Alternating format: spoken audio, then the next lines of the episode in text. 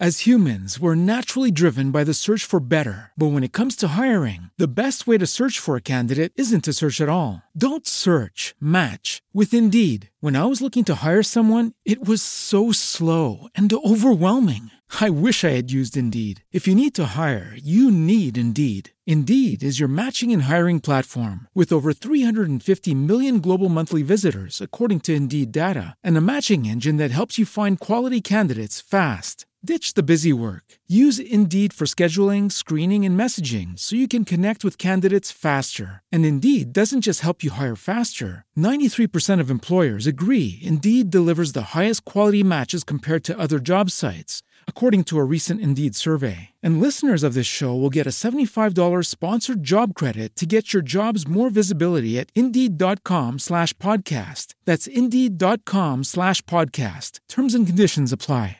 It is Ryan here, and I have a question for you. What do you do when you win? Like, are you a fist pumper? a woohooer, a hand clapper, a high fiver. I kind of like the high five, but if you want to hone in on those winning moves, check out Chumba Casino. At ChumbaCasino.com, choose from hundreds of social casino style games for your chance to redeem serious cash prizes. There are new game releases weekly, plus free daily bonuses. So don't wait. Start having the most fun ever at ChumbaCasino.com. No purchase necessary. BGW. Void were prohibited by law. See terms and conditions. 18 plus. Tu comportamiento sirve de modelo para tus hijos. Muy buenas tardes a todos. ¿Cómo están? Soy Chayo Busquets y esto es Chayo contigo. Y vamos a dar inicio al programa de hoy en donde tenemos de todo, correos de todos, de chavos, de adultos, problemáticas de pareja, en fin, el tema de la infidelidad al que le hemos venido dando seguimiento y eh, a la doctora también que me la piden mucho cada vez que dejo un día de, de, de, de, darles algún tip de los de esta psiquiatra española, de inmediato me escriben, hoy no diste, hoy no nos dijiste, así es que bueno, ahí viene, ahí viene, preparado todo para poderle dar seguimiento al programa. De, y esperamos que tú estés pasándola bien, tanto si estás de vacaciones, ayer saludaba yo y en la tarde alguien me escribió y me dio mucho gusto. Eh, gracias que saludaste a los que estamos de visita en la Ciudad de México y te estamos conociendo, porque te oyen. La persona que me escribió ayer me decía, te oye mi mamá. Vine a visitarla y me dijo, desde en la mañana. Eso sí te aviso, que de una a dos y media tienes que guardar silencio porque oigo chayo contigo. Le digo, ah, bueno, pues eso se merece un aplauso para tu mamá entonces. Y qué bueno que estando ustedes aquí también puedan ser parte de visitar este programa. Y vamos a entrar de lleno con un correo. Dice, yo tengo 20 años. Vivo con mis papás y con mi hermano. El problema aquí se centra en mi hermano. Él es un adulto de 28 años que es irrespetuoso con mis padres, escupe, azota las puertas de la alacena, los corre a mis papás cuando están ocupando la cocina, la sala o algún espacio que él también quiere ocupar, les hace señas obscenas, les falta el respeto. Mis papás están muy incómodos con esta situación, sin embargo, no quieren hacer nada, ya que dicen que no tiene de qué vivir ni en dónde vivir. Incluso yo he tenido varias peleas fuertes con él por defender a mi mamá.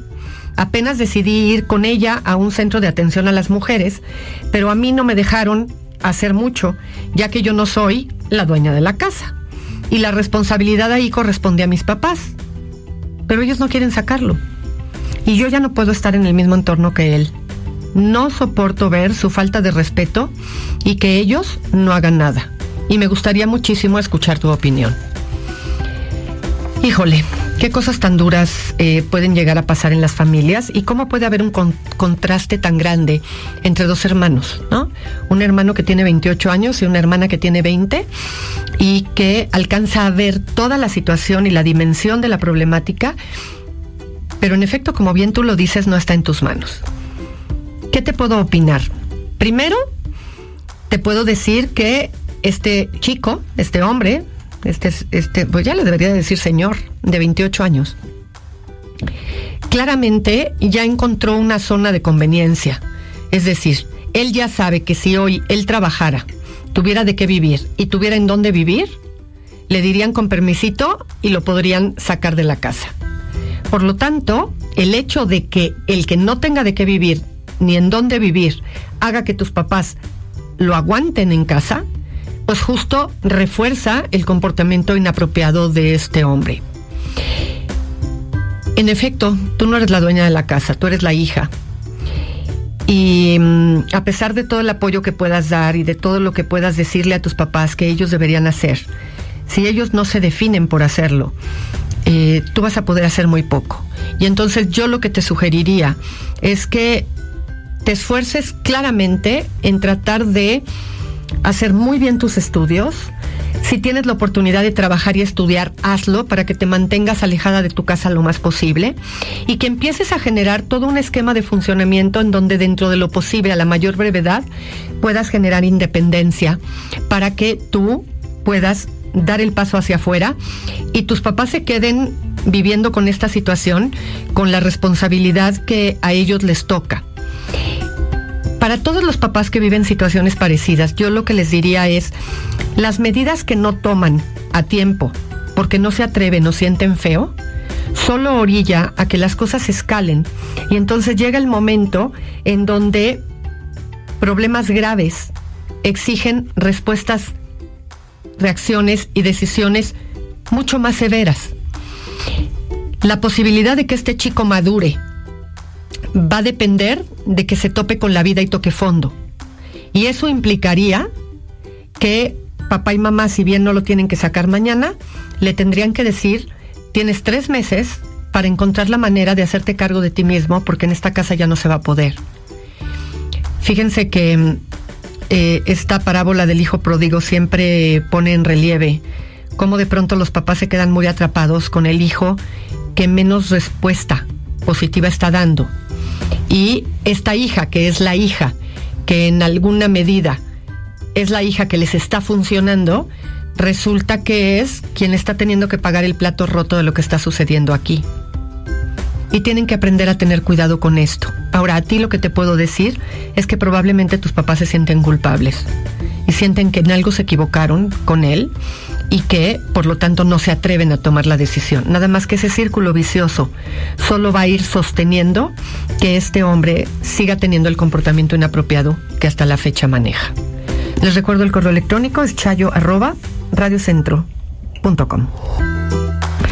Continuando con esta conversación en donde les estoy pues compartiendo las ideas de Esther Perel, eh, esta voz que he traído ya desde hace un par de meses aquí al programa a través de su libro por eh, un tema complejo, un tema doloroso, que es el tema de la infidelidad.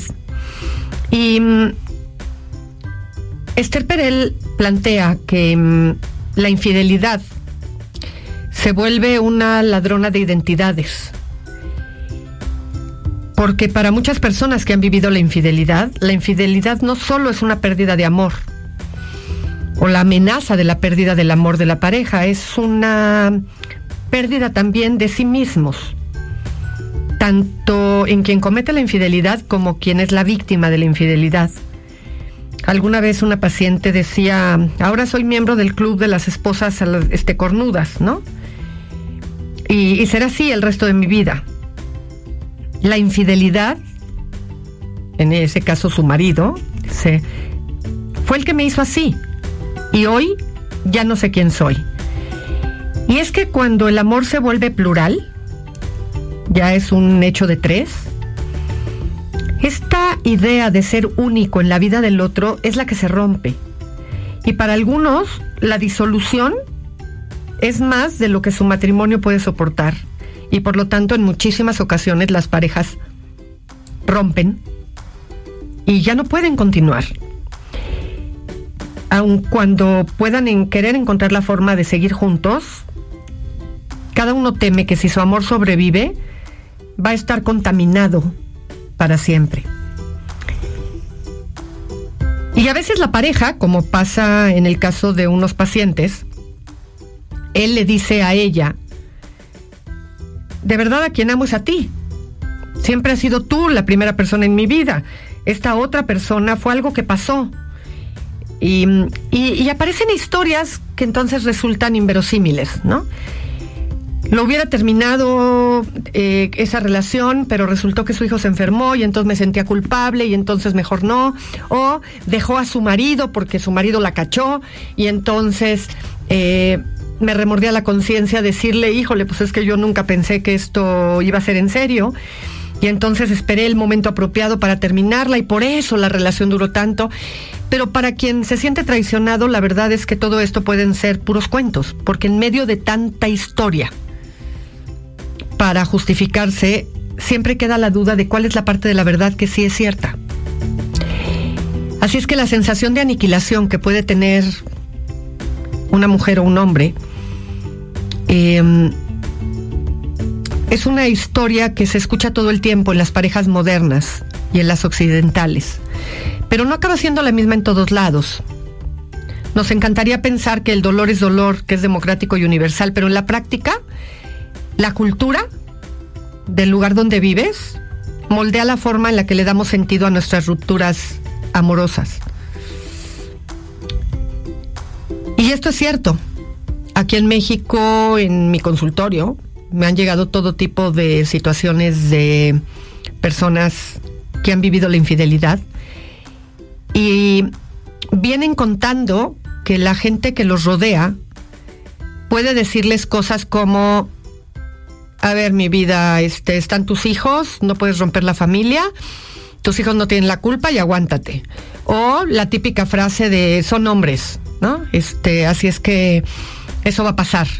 Y, y ni modo, y tú eres la iglesia y no la capillita, así es que tú mantente. Desde gente que dice de ninguna manera, vete de ahí, aun cuando la persona está pensando y titubeando acerca de qué tendría que hacer, hay quien casi viene y la agarra de la mano y la, y la quiere sacar. Así es que en la práctica, la cultura importa, porque le dice cosas a la persona herida por la infidelidad. Y en esas conversaciones con mujeres, muchas de las cuales han sido engañadas por sus esposos, dependiendo del país del que sean y de la cultura que tengan, esta identidad se puede ver trastocada, pero no necesariamente cuestionada.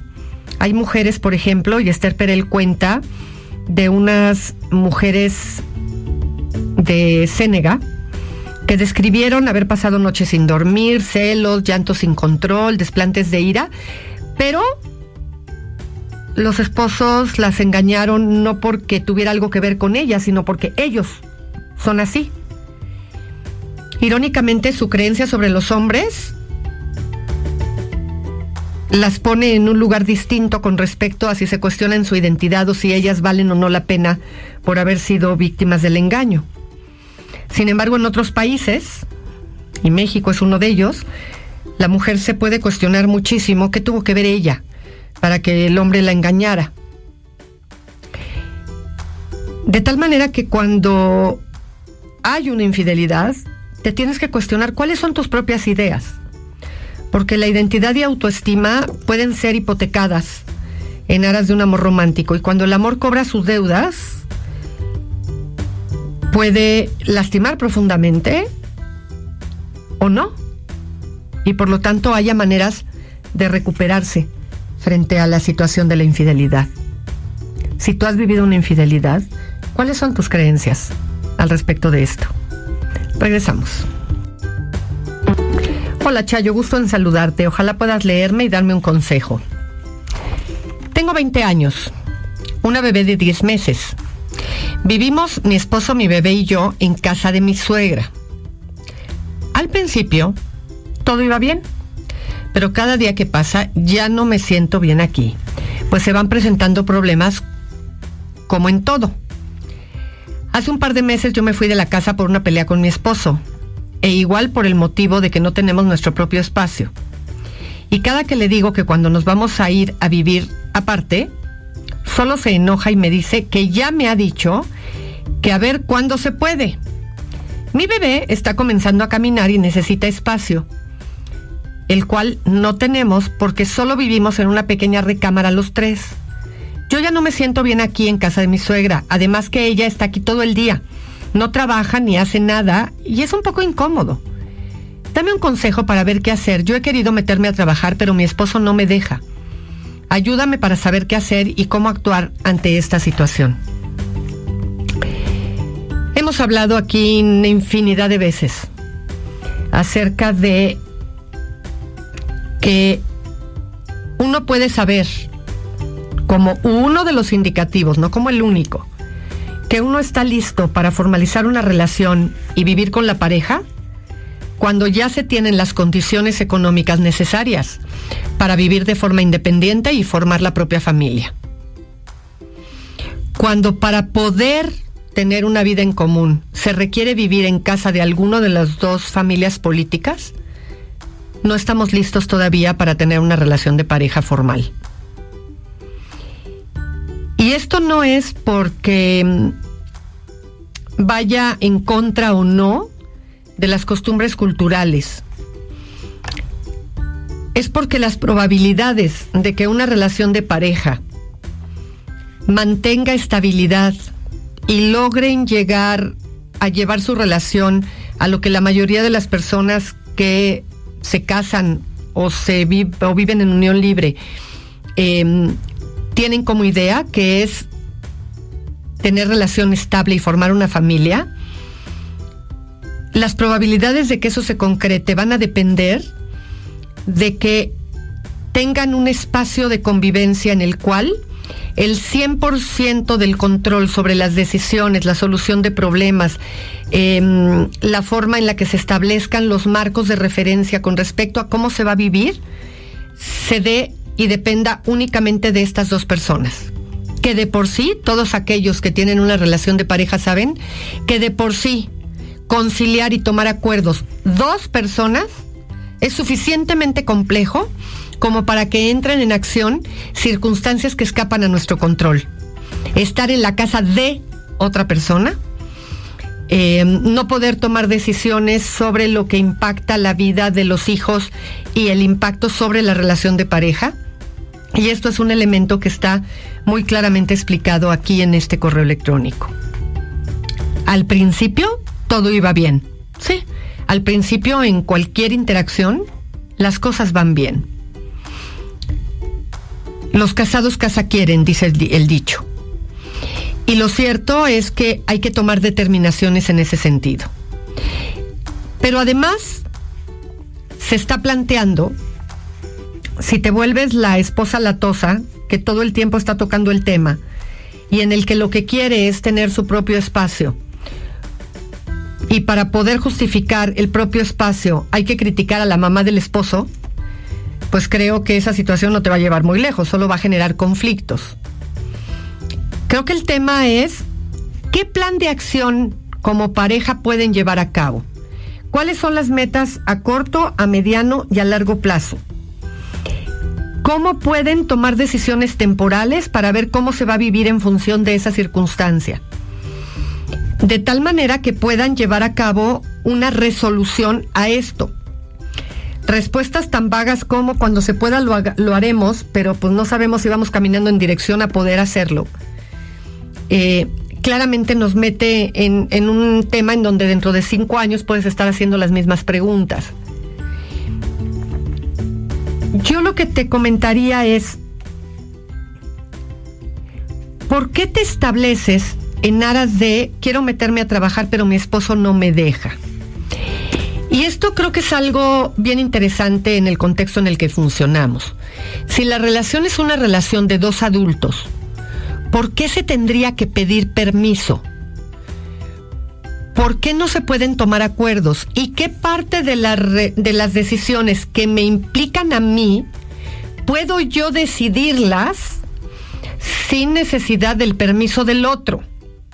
Te preguntaría, ¿tu esposo tiene que pedirte permiso de ciertas cosas? ¿Cuál es la línea de acuerdos bajo los cuales están establecidos los lineamientos de la relación de pareja? Y esto lo planteo porque hay mucha gente en relación de pareja haciendo planes para vivir juntos o casarse. Y estas experiencias les pueden servir. Hay temas sobre los cuales vamos a tomar acuerdos, pero en donde mi opinión tiene mayor injerencia en la decisión que la tuya. Por ejemplo, si en términos de trabajar yo como mujer tiene que ver con la satisfacción y el desarrollo profesional mío a la hora que lo planteemos frente a tu posible desacuerdo, el de la pareja, dado que esto impacta mi vida y yo conozco mis necesidades, es una decisión que va a tener más peso mi opinión que la tuya, pero voy a respetar ciertas cláusulas que tú y yo establecimos, como por ejemplo, voy a trabajar en horario en el que mi hijo esté en la escuela, una vez que mis hijos hayan entrado a, la escuela o no, estamos de acuerdo con la guardería, cuántas horas máximas el hijo va a tener que ser cuidado por, la, por una persona ajena a nuestra relación de pareja. Y entonces en función de todo eso se van tomando determinaciones. Una relación de pareja es de dos adultos en igualdad de circunstancias. ¿Por qué? Habría que pedir permiso. Para dar un poco de contexto y entender bien por qué nos vamos a pasar a otro tipo de amores, eh, hemos venido hablando durante un largo tiempo, muchos días. De hecho, incluso hasta dejamos descansar un tiempo y luego retomamos. El tema de la importancia del amor. Eh, de acuerdo a como lo menciona la psiquiatra Marian Rojas Estapé. Y hablamos en su momento del amor a una persona,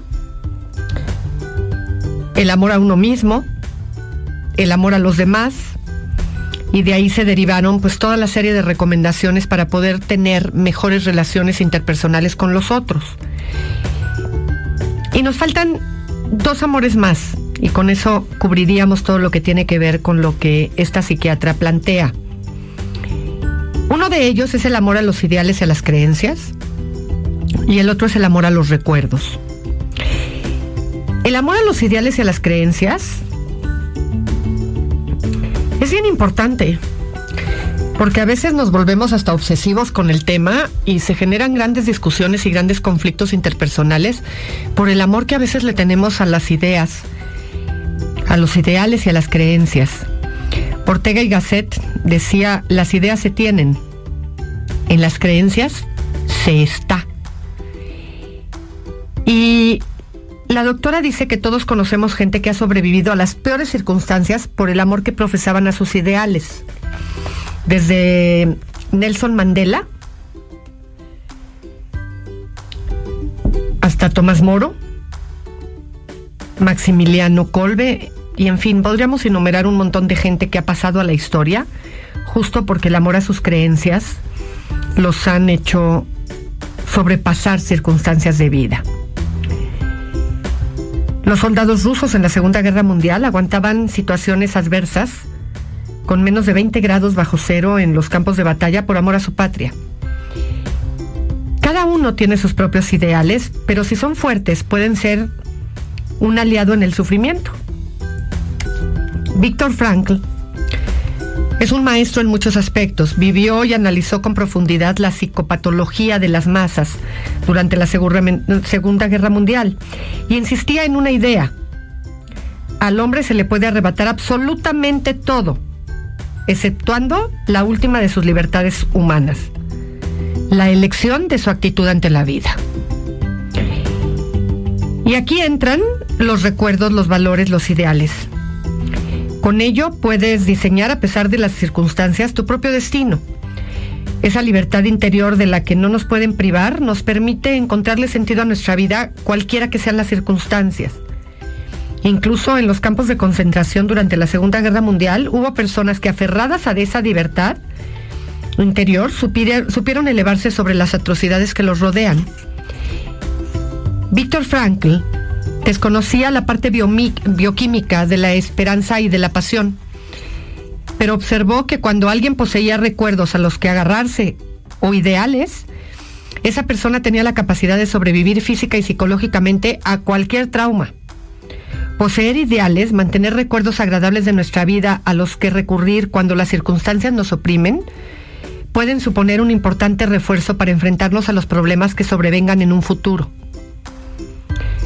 Por supuesto, hay que tener cuidado con ideales extremistas. El extremismo justifica cualquier idea o actuación con el fin de conseguir un objetivo.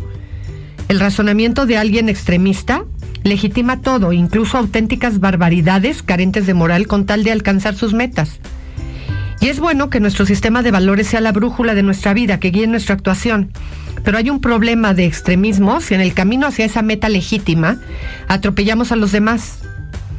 La persona con ideas radicales no solo no es capaz de entender y respetar las convicciones de otros, sino que llega a justificar cualquier vulneración de los derechos ajenos si ello lo acerca al fin pretendido. Basta escuchar de actos terroristas, por ejemplo, ¿no? Para saber que los ideales pueden estar llevados al extremo. Eh, en el nombre de Dios se mata con frecuencia mucha gente, cuando las ideas se llevan al extremo. Hoy en día muchas personas han perdido relaciones de amistad por diferencias con respecto a líderes políticos. Y eso es irse al extremo. La verdad es que tenemos que tener cuidado en saber moderar nuestras ideas y nuestras creencias para poder interactuar con los demás y para poder llevar una vida razonable. Einstein decía, preocúpate más por tu conciencia que por tu reputación. La conciencia es lo que eres, la reputación lo que los demás piensan que tú eres.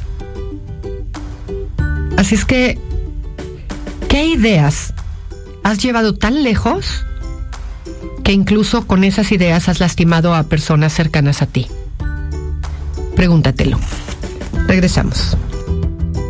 El día de hoy em, se conmemora el Día Mundial contra la Trata de Personas. Y evidentemente en este programa no podíamos dejarlo de lado. Voy a darles datos muy pequeñitos porque me interesa más centrarme en recomendaciones de cosas que hay que cuidar de lo que hoy se sabe sobre la trata. Y mm, fíjense que la vulnerabilidad en este país, de acuerdo al índice de esclavitud mundial 2018, la vulnerabilidad eh, que nos coloca para ser propensos a ser víctimas de trata es el 57.31%. Si lo traducimos a otras palabras, más de la mitad de la población es propensa a ser víctimas de trata. Pero si además pensamos que básicamente se da en mujeres, jóvenes,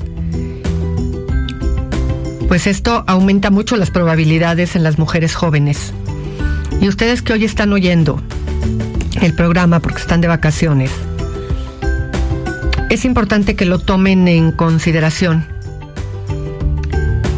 Porque mm, la realidad es que hay situaciones que si las tomamos en cuenta nos generan poder disminuir y poder tomar control un poco sobre nuestra vida. Y hay 10 maneras de evitar ser víctima de trata de personas. Porque si a diario miles de personas en todas partes del mundo desaparecen sin dejar rastro alguno de su existencia, creo que nos tenemos que detener a pensarlo. Y las razones por las cuales desaparece alguien están ligadas a su género, a su edad y a su aspecto físico. A diario, en todas las partes del mundo, esto está sucediendo. ¿Qué es la trata de eh, personas? La página ACNUR, que pertenece a la Agencia de la ONU para los Refugiados, explica que consiste en utilizar en provecho propio y de un modo abusivo las cualidades de una persona Así si un niño desaparece puede ser que los intereses de quienes lo raptaron sean vender sus órganos, usarlo como servidumbre, venderlos como esclavos sexuales o usarlos como mulas para transportar drogas, incluso a venderlos a personas pudientes que desean ser padres, pero que no han podido y ven en la compra de niños una manera más rápida de hacer sus deseos realidad.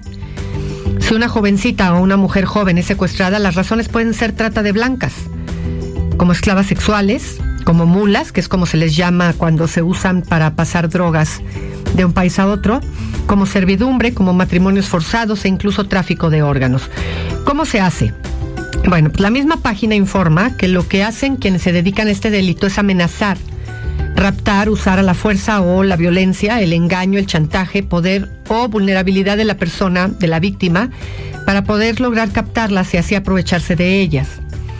Pero la trata de personas no se reduce al engaño, al rapto y al sometimiento. Además, en este delito cae el hecho de recibir pagos o beneficios para obtener el consentimiento de una persona que tiene autoridad sobre otra con fines de explotación.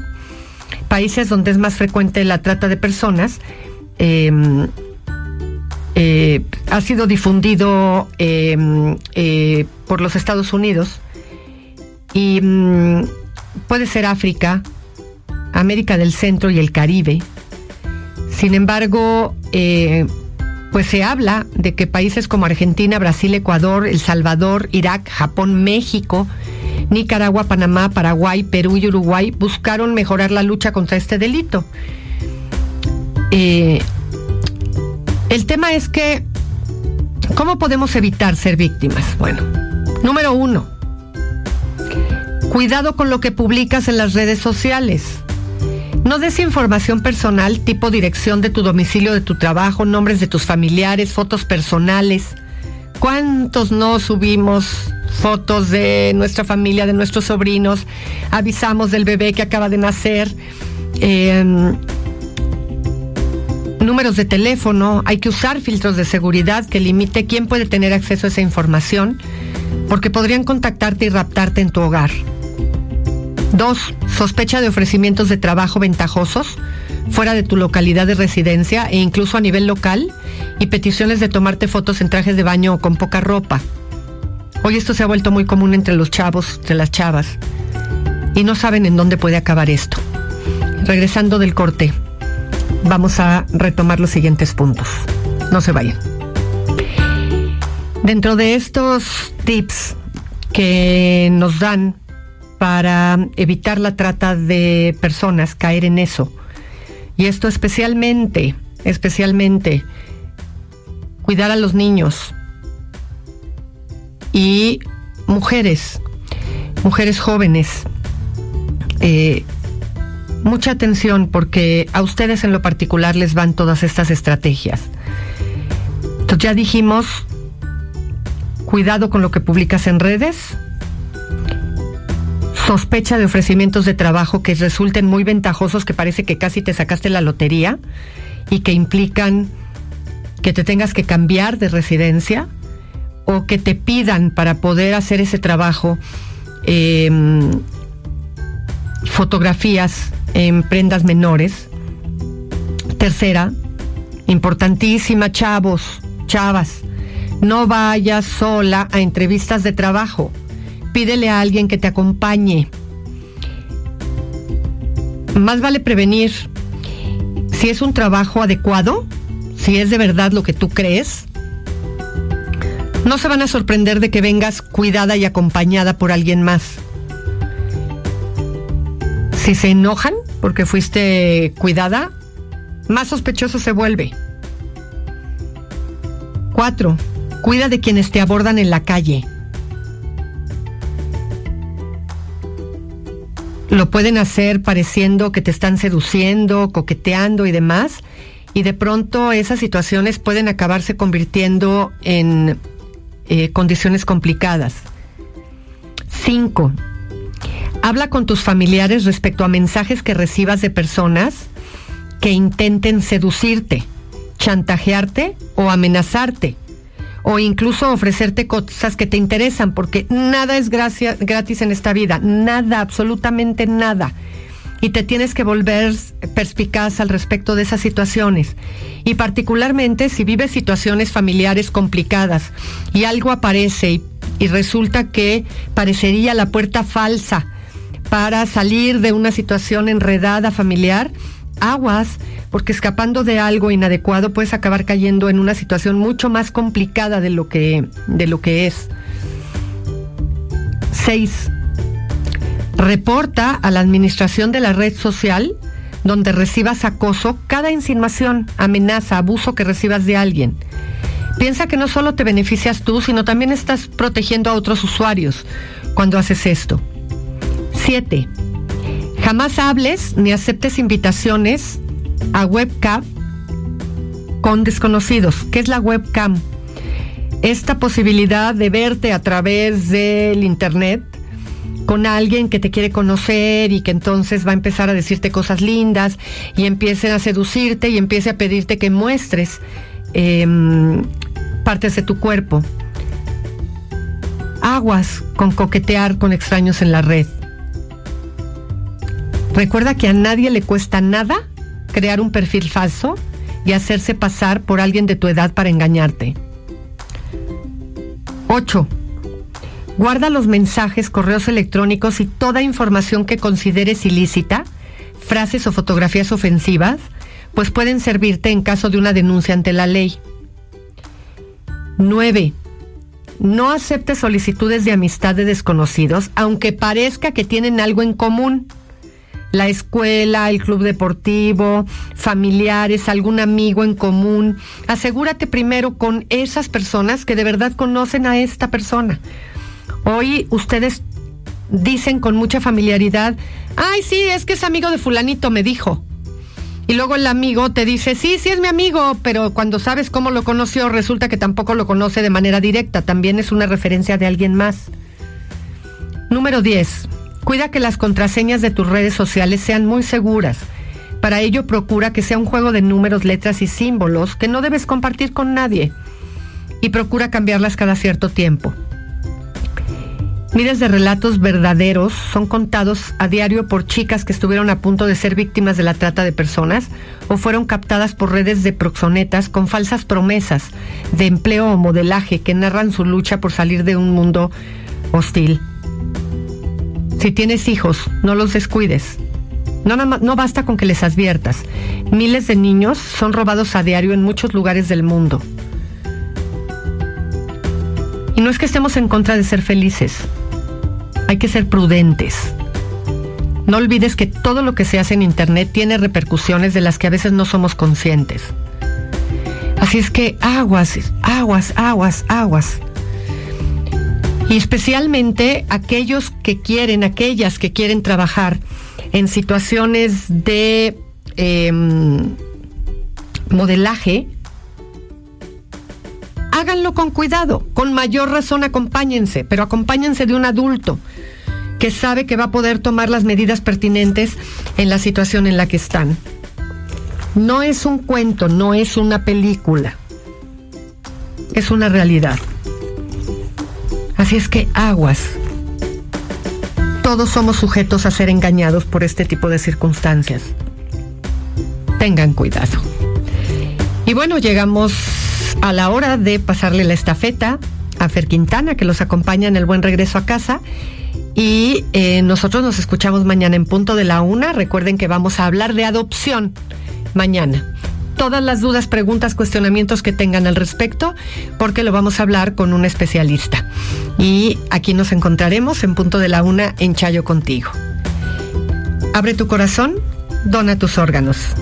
Recuerda que tú también podrías necesitarlos. As humans, we're naturally driven by the search for better. But when it comes to hiring, the best way to search for a candidate isn't to search at all. Don't search, match with Indeed. When I was looking to hire someone, it was so slow and overwhelming.